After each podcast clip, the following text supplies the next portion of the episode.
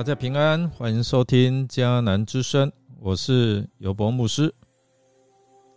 今天十二月一号，我们要分享的是关键时刻，智勇退敌。我们要读尼西米记第六章一到十四节。我们先来读今天 RPG 的金句：要专心信赖上主。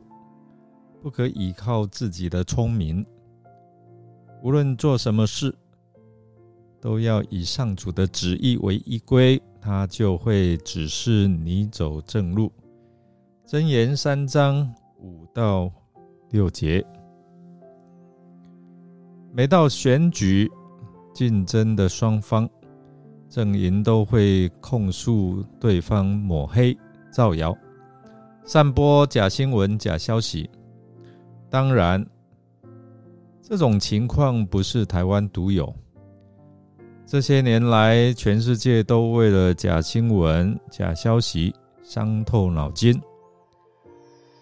除了这些假新闻大量出现在政治之外，各个领域也都充斥着各式各样似是而非的新闻。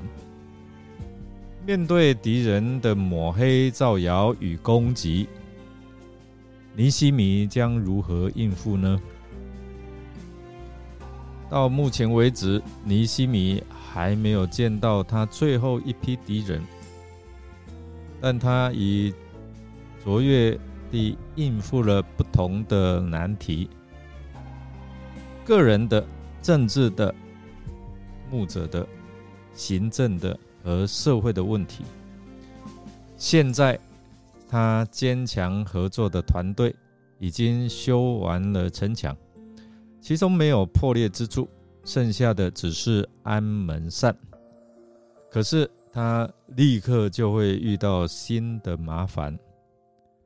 当这成功的工程来到了压轴好戏时，敌人的阴谋就是要击垮他。现在回忆录要详细记载，在这工程的关键时刻，敌人有几种攻击上帝仆人的不同阴谋。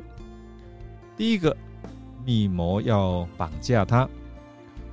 敌人虽然眼见已没有什么希望摧毁尼西米的建筑工程了，可是还有时间击倒他本人。他不单是个工程的总负责，还是具有影响力的属灵领袖。因此，他的敌人下定决心要来除掉他。仇敌不能攻入城内，就引诱尼西米出城来相会，是要设啊设计用手段伤害他。尼西米知道他们的诡计。拒绝停工去与他们见面。第二个，我们看到他们用谣言来抹黑他，他们竟然四番五次的写信来恫吓说他存心谋反，罗织罪名。第五次派人来，这一次做得更绝，来人手中拿着信，是一封。未封啊，未封起来的信，也就是写在蒲草纸上或是陶片泥板上，但未加泥印密封的信，类似于今天的公开信。信中来说，外邦人中疯传尼西米和犹大人想要背叛波斯王。尼西米修造城墙，就是为了要自己自立为王。为了达到这个罪恶的目的，又特意安排先知在耶路撒冷啊这个圣城公然的宣讲，神拣选尼西米要做王。现在这些流言必定已经传到波斯王的耳朵，因此。形势对尼西米是极为不利，他们是友善知道这些传言是谣言，但为了要帮助尼西米摆脱困境，因此邀请尼西米前去共同会商。我们知道这个宴无好宴哦。第三，要恐吓胁迫他。最后一个阴谋就是公然的恐吓他，就像前面两种，这一次也非常的狡猾。尼西米的敌人不放弃，继续试着不同的阴谋。在犹大群体内，有些人他们对重建计划并不是那么赞同，因此詹巴拉和多比亚就利用他们来反对尼西米的领导。根据第十二节，尼西米与司马雅见面，是因为有人邀请而前往的。并非无故自行前去，但司马雅竟闭门不出。我们不知道理由是什么，有可能是礼上的不洁净，或是一种象征的动作，让尼西米深啊深切的感受到他自己的危险，而必须关闭在圣殿里躲避人的追杀。这个计谋。对尼西米而言，很容易让他落入两个试探里：将他的安全置于工作之前。第二，为了保命而打破上帝的律法。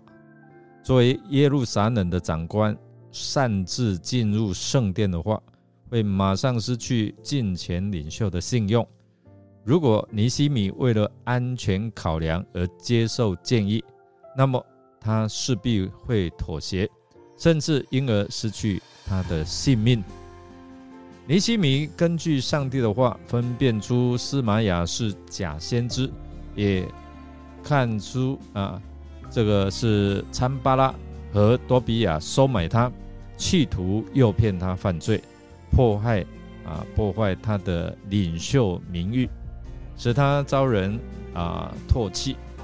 破坏一个领袖的名誉，使他被人唾弃，这种策略既狡猾又普遍，在今天的时代也常会被使用。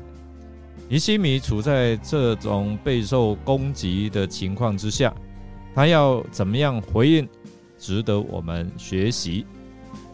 他决定要做正确的事，并且把结果交给上帝，因此。他再次向上帝祷告，这个就是他度过危机的秘诀。他说：“我的上帝啊，多比亚、参巴拉、以先知挪亚迪和其余的先知，要叫我惧怕，求你纪念他们所行的这些事。这些人要反对尼西米的领导，以及反对上帝的工作。”尼西米求告上帝主持公义，并施行审判。他按着圣经的教训，将深渊报应的事交给上帝。尼西米胜过敌人的妙法，不外乎祷告，靠着救主大能的庇应，对神，他要依靠他。然后他扪心啊自问，他无愧于上帝，他脚踏实地，他面对自己，他问心无愧。另外，大家同心协力，一一方面尽力工作，一方面时时提防敌人。仇敌虽然阴险，但是因为大家同心，就不用啊挂虑的。我们来默想哦。城墙修造接近尾声，尼西米又遭遇到哪些内外夹击呢？他又是怎样一一胜过的？弟兄姐妹，好好的来思想，你面对你自己的难题，你要如何胜过？尼西米是怎样胜过？而你呢？让我们一起来祷告，亲爱的主耶稣，感谢你永远爱我们。我们恳求你保守我们，也赐福我们，让我们在你面前所做的重建心灵的工作，能够被你眷顾和保守，帮助我们，让仇敌所有的诡计不仅被我们识破，而且我们能够靠着你所赐给我们坚固的信心来抵挡他，让仇敌的诡计成为他们自己的羞辱。我们将祷告，是奉靠主耶稣基督的圣名求，阿门。